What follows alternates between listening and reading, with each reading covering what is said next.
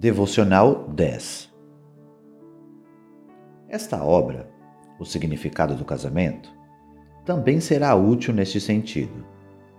Mas meu objetivo central é apresentar a casados e solteiros uma visão daquilo que o casamento é de acordo com a Bíblia. Ela ajudará os casados a corrigir os conceitos distorcidos que talvez estejam prejudicando seus relacionamentos. E também ajudará os solteiros para que não fiquem desesperados para casar, o que é destrutivo. Nem descartem a ideia de casar, o que é igualmente destrutivo. Além disso, uma obra sobre casamento fundamentada na Bíblia poderá ajudar cada leitor a formar um conceito mais claro do tipo de pessoa que ele deve considerar como bom candidato a cônjuge. O significado do casamento. Página 15. Casamento não é o bastante.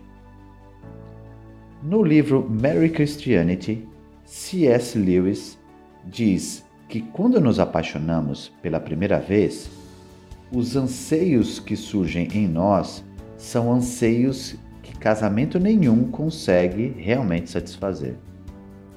E ele acrescenta que não está falando de casamentos mal-sucedidos, mas dos melhores casamentos que se possam imaginar. Se Lewis estiver certo, e acreditamos que ele está, então como você responde ao fato de que a existência humana determinará o curso não apenas do seu casamento, mas também de todas as demais áreas da sua vida? Você tem três opções. Uma delas é colocar a culpa no cônjuge e procurar outro. A segunda é tornar-se cético e desiludido em relação ao casamento. A terceira opção é perceber que, se encontro em mim mesmo um desejo ou anseio que experiência nenhuma deste mundo consegue satisfazer, a explicação mais provável é que eu fui criado para outro mundo.